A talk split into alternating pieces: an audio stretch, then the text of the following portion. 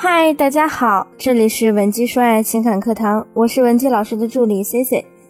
我们这个时代呢，发展越来越好的一大重要标志就是快。什么事情呢，我们都希望能找到最节省时间的方式进行。连拿手机看电影，我们都可以倍速播放，何况是感情呢？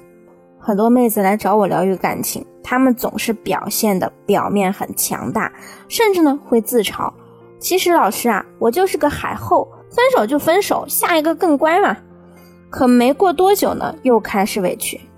哎，我也想好好谈恋爱的，可是每次呢都开始的那么快，结束的也快，我也不知道该怎么办了。所以啊，姑娘们，表面的无懈可击呢，真的掩饰不了你内心的脆弱不堪。今天我会全方位的帮你剖析，为什么你明明已经吸引到了男神，还总是遭遇速食爱情。以及我们该如何利用蝴蝶效应渗透式的撩汉，让对方对你报以长则的初衷。首先，我们要明确你撩汉的初衷是什么呀？撩呢，它的字面意思是挑逗、吸引。有一部分女性对感情的态度呢，并不是那种找个喜欢的人携手共度一生，她们呀更追求短期的快乐。对他们而言呢，两个人在一起最重要的就是开心嘛。所以他们会在速成式的撩拨中获得快乐的感觉。如果两个人在一起不快乐了，就可以迅速的从感情中抽离，不会过度的难过失望。那忠诚呢，并不符合这类女性某一阶段的信仰，所以速成式的撩汉对他们来说很受用。可是啊，还有一部分姑娘，她们对恋爱的忠诚度很高。既然她们想要去撩一个异性，目的就是想要和对方长期的在一起。甚至有一些很可爱的姑娘会跟我说：“我看到我男神第一眼啊，连孩子的名字都想好了。”你明白这两类姑娘的区别了吗？生活中大部分女孩子呢，其实更倾向于后者，或者说第一类女性啊，她们很可能在人生的某个阶段，会因为某些契机转换自己的择偶观念，想要变成长择。那为什么你撩到男神却无法保持长则关系呢？这也是我在咨询过程中经常会被学员提到的一个问题。你能够吸引到对方，说明呢你确实 get 到了他的某个需求点。但是啊，很多女性最大的问题呢是把撩的时机给弄错了。比如我一个学员，她之前呢听信某机构一位极度不负责的导师教给她的技巧。这位学员呢，他已经二十八岁了，好不容易碰到了一个喜欢的男人。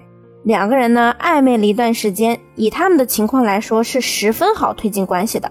但是那位不负责的导师呢，教了他一些速成的撩汉招数，让我的学员啊晚上十点钟邀请对方来吃宵夜，还让学员穿一些性感暴露的衣服，微醺后让他主动和男生表白。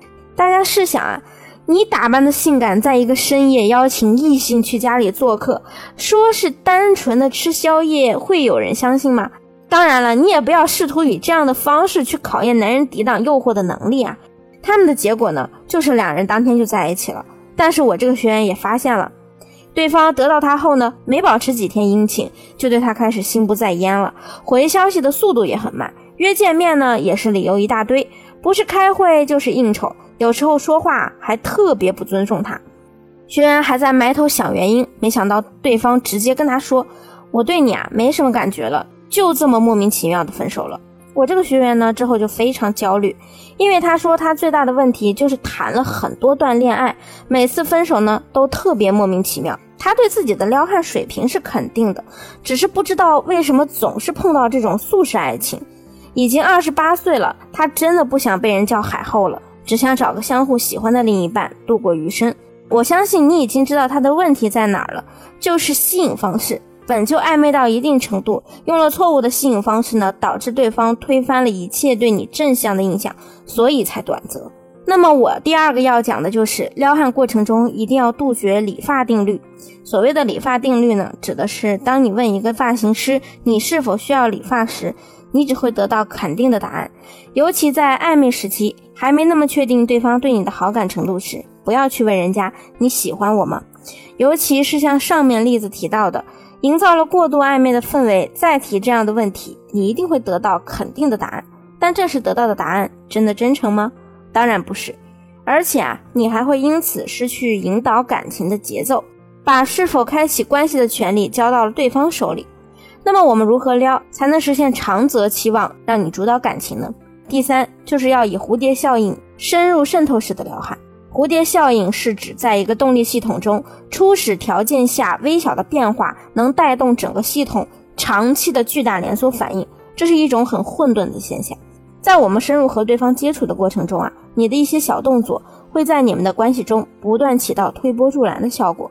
随着你们感情变得更加密切，那些你曾经的小动作就会给你带来最完美的推进关系的作用。之前呢，有个学员经历了冲动的闪婚又闪离。这也让他意识到自己曾经自以为的会撩，并没有真的带给他稳定的恋情。所以啊，他找到我，想要在自己各方面最优的时期拿下公司新来的设计总监。任何吸引的第一步都是采集信息，在最大范围内尽可能多的收集对方的信息。我帮学员通过对方的微博关注、朋友圈内容等方面得出的信息有：他的男神喜欢篮球，尤其是麦迪。而且还十分喜欢攀岩等户外运动，最重要的是他还养了一只大金毛。接着呢，我们就通过日常接触去埋下蝴蝶扇动的第一次翅膀。日常聊天中，学员会有意无意地透露给身边同事自己啊很喜欢狗，尤其是大型犬。这些话呢，总归会在大家闲聊的时候传到对方耳朵里，这就让男神对他多了一份好感。接着在单位组织篮球友谊赛的时候，虽然男神的队伍没赢。但是呢，我让学员特意去安慰男神。虽然你们这次没赢，不过你那三步啊太帅了，简直点睛之笔呀！这里的技巧点是，学员安慰对方的内容里夹带了他懂篮球的点，这就更让男神觉得哇，你居然还知道三步，一般女孩子好像不懂这些吧？这个时候呢，蝴蝶效应就来了。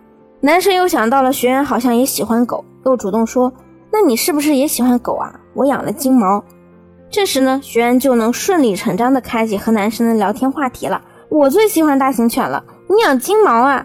哎呀，憨憨的金毛太可爱了，有机会我可以和它一起玩就好了。当他们聊天聊得越来越频繁的时候，我再主动让学员发一条朋友圈，内容是：怎么办啊？好想去攀岩，上次差点摔下来，实在是心有余悸，好纠结啊！有没有大神带啊？这个时候呢，男神立刻给他私信。你还会攀岩？我的天呐，我也超级喜欢。你要是害怕的话，这周我带你去呗。于是呢，这两个人就很顺利的好感增加的越来越快，但也是在两个月的时间段内啊，一点一点稳定递增的。终于，男神两个月左右的时候呢，向我的学员表白了。他觉得呢，他和我的学员啊，简直是命中注定的一对，兴趣爱好那么相投，那么有话题聊。所以啊，撩汉这门学问。我们不要去讲求速成，正向又稳定才是硬道理。今天的内容后，相信你已经知道如何杜绝理发定律，以及用蝴蝶效应渗透式撩汉的诀窍了。如果你也有想解决的感情问题，可以添加我们分析师的微信文姬零零五，文姬的小写全拼零零五，发送你的具体问题给我们，我们一定有问必答。好了，下期节目再见，文姬说爱，迷茫情场，你的得力军师。